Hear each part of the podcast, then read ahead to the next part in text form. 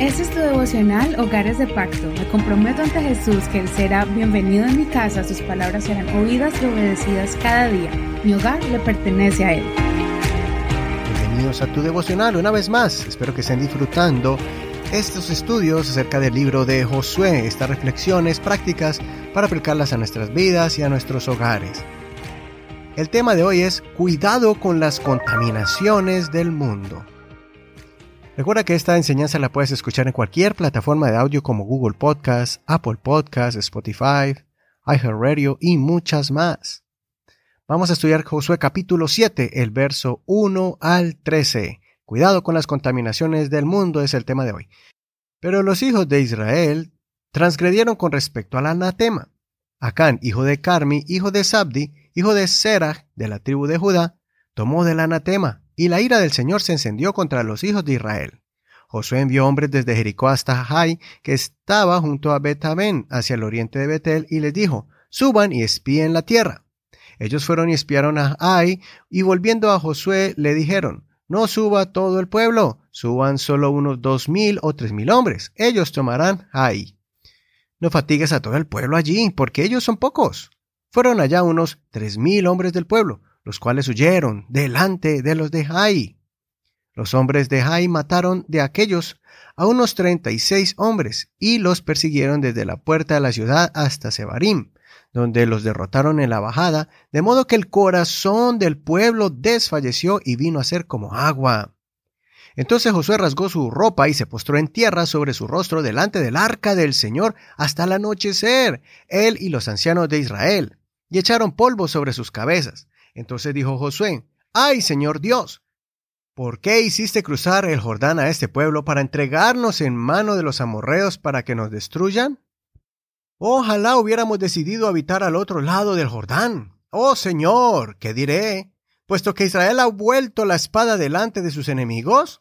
Los cananeos y todos los habitantes de la tierra lo oirán, nos rodearán y borrarán nuestro nombre de la tierra. Entonces, ¿qué harás tú por tu gran nombre? El Señor dijo a Josué, Levántate. ¿Por qué te postras así sobre tu rostro? Israel ha pecado. Han quebrantado mi pacto que yo les había mandado. Han tomado del anatema, han robado, han mentido y lo han escondido entre sus enseres. Por esto los hijos de Israel no podrán prevalecer ante sus enemigos. Más bien, volverán la espalda ante sus enemigos porque se han convertido en anatema. Yo no estaré más con ustedes si no destruyen el anatema de en medio de ustedes. Levántate, purifica al pueblo y di. Purifíquense para mañana, porque el Señor Dios de Israel dice así, Anatema hay en medio de ti, oh Israel. No podrán prevalecer delante de sus enemigos hasta que hayan quitado el anatema de en medio de ustedes. Hasta aquí la lectura de hoy. No olvides leer todo el capítulo completo. Este es un episodio triste para la nueva generación que sufrió su primera derrota en su primera conquista en la tierra prometida. Apenas estaban celebrando la victoria que Dios les dio sobre una gran ciudad, cuando estaban ahora en estado de pánico al ver una pequeña ciudad vencer a sus guerreros. Esto no tenía sentido. ¿Cómo era posible que Dios hubiera permitido semejante vergüenza ante sus enemigos? Todos a su alrededor se enterarían de esta derrota y se juntarían para atacarlos. Ellos se darían cuenta que Dios ya los había dejado y que eran vulnerables. Ese era el temor de Josué. Pero Josué sabía que la respuesta la encontraría al consultar al Señor en oración y con una actitud de humillación. Josué, desesperado, le hace reclamo al Señor y el Señor le revela la respuesta a ese problema.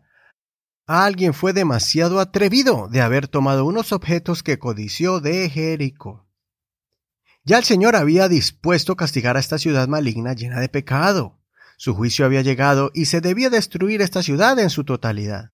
Aún Dios dijo que después podrían tomar el botín de las otras ciudades que conquistaran, pero que con Jericó sería diferente. No se debía tomar absolutamente nada de ella. La orden fue clara y la oportunidad de tomar riqueza sería más adelante. La misión se cumplió de destruir a Jericó, pero solo un hombre pensó que podía burlarse de Dios y que no afectaría a nadie. Acán se dejó llevar por la avaricia, su imprudencia lo ensegueció y codició unos objetos valiosos y atractivos a la vista. Su deseo inmediato no lo dejó disfrutar de las abundancias venideras. Repito, su deseo inmediato no lo dejó disfrutar de las abundancias venideras.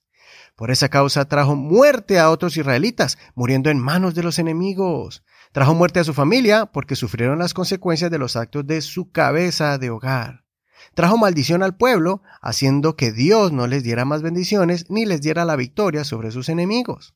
Al final, Dios descubrió al que trajo la maldición, y murió él con toda su familia y sus pertenencias. Su placer temporal lo privó de disfrutar lo permanente. Su placer temporal lo privó de disfrutar lo que permanece. Que este claro ejemplo de las consecuencias de nuestras acciones nos haga examinar con cuidado nuestras decisiones en el diario vivir. Es claro que lo que digamos, hagamos y decidamos tendrá sobre los que nos rodean un efecto positivo o negativo. Van a ser afectados desde el más grande hasta el más pequeño. Va a ser afectada nuestra pareja que duerme a nuestro lado, nuestros hijos que viven bajo nuestro techo, nuestros padres que se preocupan por nosotros, nuestra congregación que es nuestra familia de la fe, nuestros compañeros de trabajo que nos ven como un ejemplo de un ser espiritual y mayormente con nuestro Dios que se alegra o se entristece dependiendo de la acción buena o mala que hagamos. Por ejemplo, hoy en día, si yo peco, mis hijos no sufrirán el castigo de Dios por mis malas acciones, pero sí sufrirán indirectamente por eso. Ellos sufrirán desilusión, vergüenza y confusión, porque verán en mí a alguien que dice una cosa y hace otra. Escucha el consejo que dio el apóstol Pablo a todo aquel que quiera ser un buen siervo de Dios en 1 Timoteo capítulo 3, verso 7. También es necesario que tenga buen testimonio de los de afuera, para que no caiga en descrédito y en los lazos del diablo. Por último, recordemos el consejo del apóstol Pedro acerca del peligro de caer en contaminaciones pecaminosas que nos harán ser peor que antes. Leamos 2 de Pedro 2.20. Gracias al conocimiento de nuestro Señor y Salvador Jesucristo, habían logrado escapar de las contaminaciones del mundo, pero volvieron a enredarse en ellas y fueron vencidos con lo que su estado final fue peor que el primero. Eso está en la versión Reina Valera contemporánea. Soy Eduardo Rodríguez, que el Señor te dé la prudencia y el temor de Dios para guardar tu alma y la de tu familia de cualquier maldición que contamine tu hogar y te haga perder la bendición de Dios. Gracias por tu apoyo, gracias por tus oraciones. Recuerda que estamos en Facebook como Hogares de Pacto Devocional.